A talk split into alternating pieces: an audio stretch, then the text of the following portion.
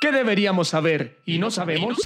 Mederi te recomienda en 5, 4, 3, 2, 1. Hola, hola, bienvenidos a Mederi te recomienda, los 5 en 5. Me encuentro muy contenta de tener nuevamente a la invitada, la doctora Ana Isaza.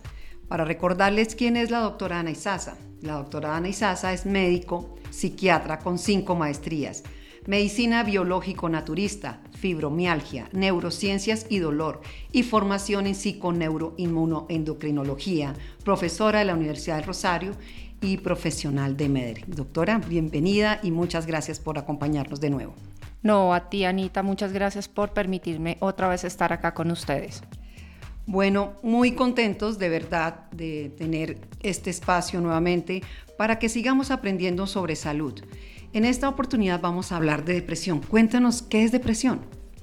La depresión es una enfermedad y eso es importante tenerlo claro porque no es una tristeza y no es una falta de voluntad.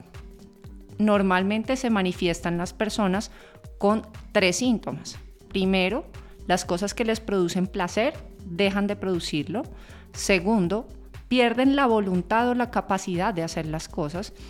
Y por último, no sienten la energía suficiente y por eso también o permanecen demasiado tiempo en cama o no quieren hacer algún tipo de actividad física o mental. ¿Uno podría confundir la ansiedad con la depresión?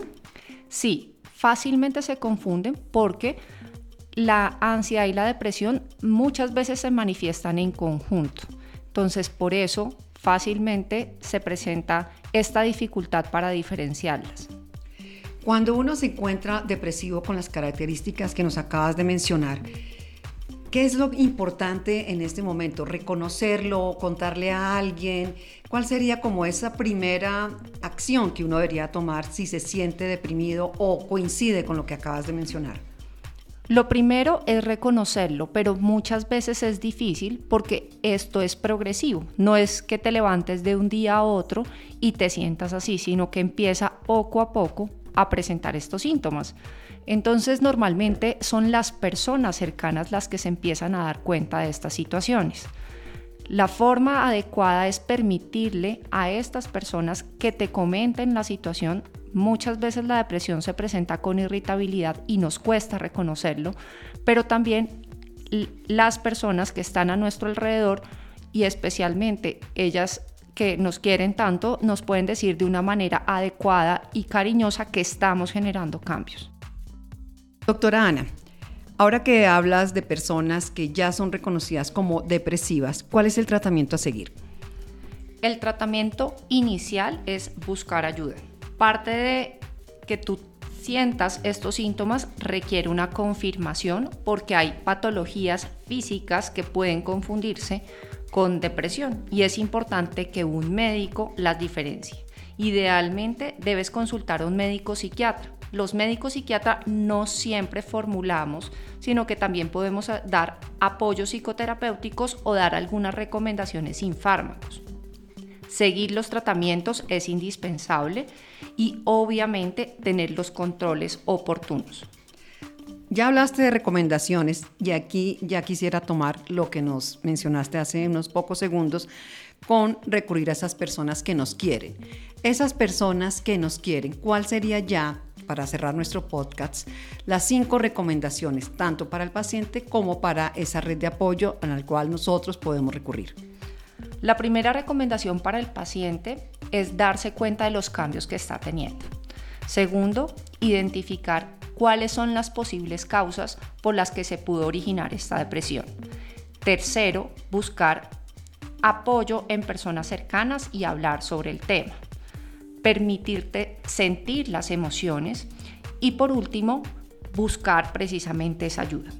Pero para las personas cercanas es importante no minimizar las emociones que tiene el otro, no decirle échale ganas o es parte de la voluntad porque hay que entender que es una enfermedad. Hablar y compartir tiempo con ellos, permitir que expresen sus emociones y que lloren sin intervenir y por último, simplemente dar ese afecto sin sentir que en algunos momentos esa irritabilidad del otro corresponde directamente a lo que le está pasando. Escuchándolo a la doctora Ana, uno en realidad se pone a pensar qué cantidad de síntomas que uno puede identificar gracias a estas recomendaciones, gracias a esta amena conversación y poder ir como detectando qué es lo que nosotros como seres humanos pudiéramos recurrir y también contarle a nuestra red de apoyo para que podamos salir siempre adelante. Doctora Ana, muchas gracias. En el próximo podcast no se lo pueden perder porque también hablaremos de un síntoma que se puede convertir en enfermedad y es el famoso y muy nombrado estrés.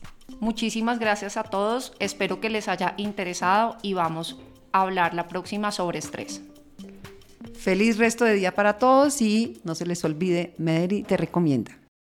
Gracias por escucharnos. Y recuerda acudir siempre a tu médico.